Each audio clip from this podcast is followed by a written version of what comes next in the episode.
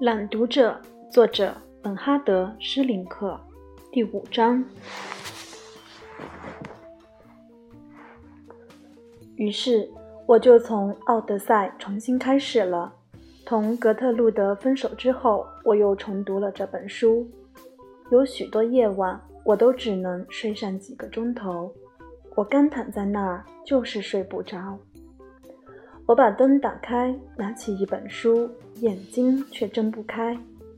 我把书搁到一边去，关上灯，却又睡不着。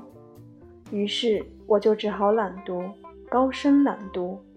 我一高声朗读，就不困倦了。我的脑子里是一片杂乱无章的回忆和梦幻，痛苦在我脑海盘旋，似睡非睡。我对我的婚姻。对我的女儿，对我的生活进行反思。这时，汉娜总是左右着我，我索性给汉娜朗读，在录音机上给汉娜朗读起来。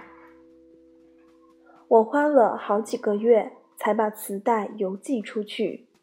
一开始我就不想一段一段寄，我要等到把《奥德赛》全书录音完毕。这之后，我又转念一想，汉娜对《奥德赛》是不是兴趣那么大呢？于是，在录完《奥德赛》后，我又给她加入了施尼茨勒和契科夫的短篇小说。接着，我硬着头皮给审判汉娜的法院打了个电话，问清楚了汉娜服刑的地点。灵了，我把一切都准备好了。其实，汉娜服刑的地方离审讯和判处她的城市并不远。要邮寄的物品既有一台录放两用机，有按照契科夫、施尼茨勒、荷马作品为顺序排列的录音磁带。最后，我把录音机和磁带打包邮寄，寄给了汉娜。最近我翻出了一个小本子，上面记的都是我当年给汉娜录音的资料。最初的有一十二篇，很明显是一次做下的记录。起初我大概是拿起书就朗读和录音，后来才注意到这样的话到底录了些什么，我可能记不住。在后来记录的篇时当中。有的记下了日期，有的没有标注。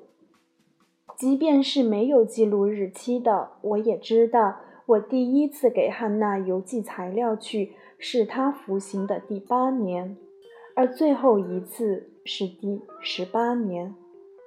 就在这一年，她的赦免申请批准下来了，我却还是继续给汉娜朗读下去。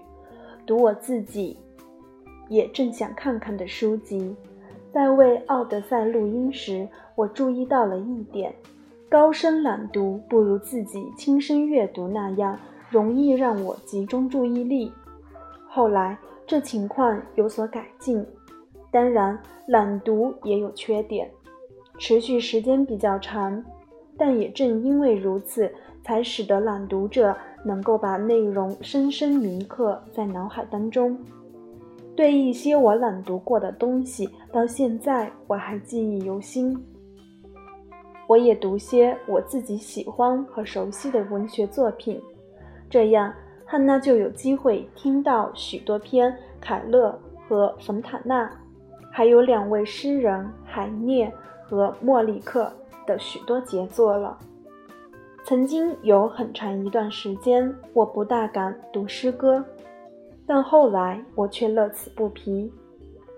我所朗读过的诗，我都耳熟能详，到今天也还能够背诵自如。总体来说，这本记录所载的篇目是个证明。反映了德国那些受过教育的、具有市民意识的人在文化上一种基本而巨大的诉求。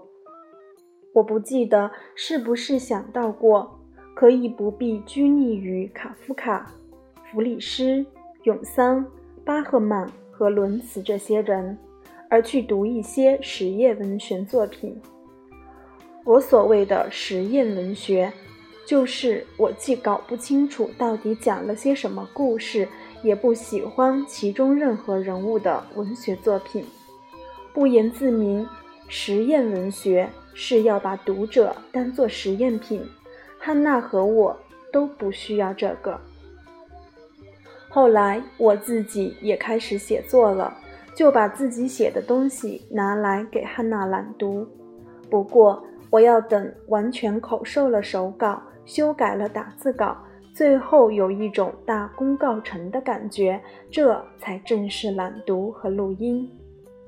其实一边朗读，我一边也可以留意自己这种成功感觉到底妥当与否。如果不正确，我还能够重新推翻，去去旧存新，可是我并不喜欢这么做。我想用朗读来画下圆满的句号。就这样，我把自己的一切力量、全部创造力、所有带有批判性的想象力，全都捆绑在一起出庭，而汉娜就是审判这一切的法庭。之后。我才把手稿送到出版社去。在录音中，我没有再把自己的什么话插进去。我既没有问起汉娜的近况，也没有谈起自己的近况。我只朗读书名、作者名和书的内容。等到那等到内容读完，我会稍微等待一会儿，再合上书，按下录音机的停止键。欢迎大家的收听，咱们下期节目再见。